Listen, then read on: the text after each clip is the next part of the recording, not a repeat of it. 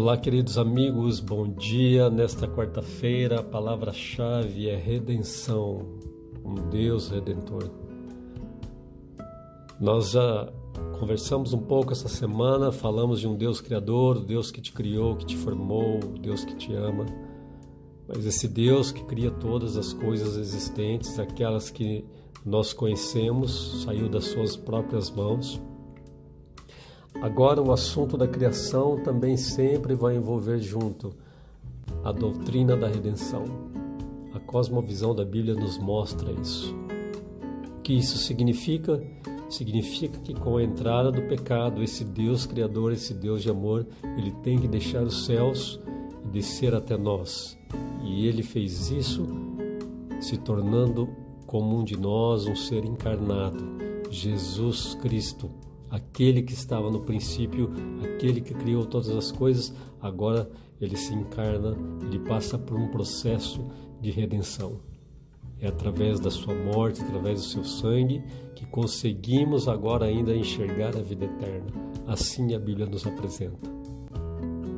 Quando nós vamos no livro de Apocalipse e nós vemos ali alguns anjos, e esse anjo de Apocalipse 14, ele diz: Olha, o anjo veio voando e ele veio com o evangelho eterno para pregar aos que se assentam sobre a terra e a cada nação, a cada tribo, a cada língua, a cada povo. E ele dizia: Temei a Deus e dá-lhe glória, pois é chegada a hora do seu juízo. E adorai aquele que fez o céu, a terra, o mar e as fontes das águas.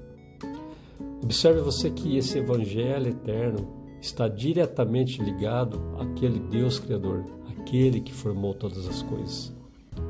E quando nós olhamos para esse Deus e percebemos que esse Deus é aquele que se tornou carne, é aquele que sofreu o castigo pelos nossos pecados, então nós devemos adorá-lo.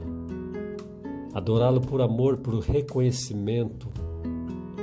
Nós não temos como olhar por esse Deus, esse Deus que nos ama, esse Deus que nos salva, e não darmos glória a Ele tua vida hoje, todas as coisas que você tem, as suas posses, a sua saúde, tudo isso é devido a um Deus, um Deus permissivo. É o Deus que também pagou o preço por você, aquele que pagou o resgate pela tua vida. E é por esse motivo que Cristo, crucificado, deve permanecer sempre no centro de tudo que ensinamos. O ensinamento bíblico, o ensinamento fundamentado na verdade, ele deve sempre incluir a segunda vinda de Jesus. A doutrina da igreja, toda essa base bíblica, a Bíblia nos apresenta a segunda vinda de Cristo. E essa vinda de Cristo faz parte do processo de salvação. Nós vamos continuar o nosso bate-papo no dia de amanhã. E eu espero que você hoje tenha uma linda quarta-feira.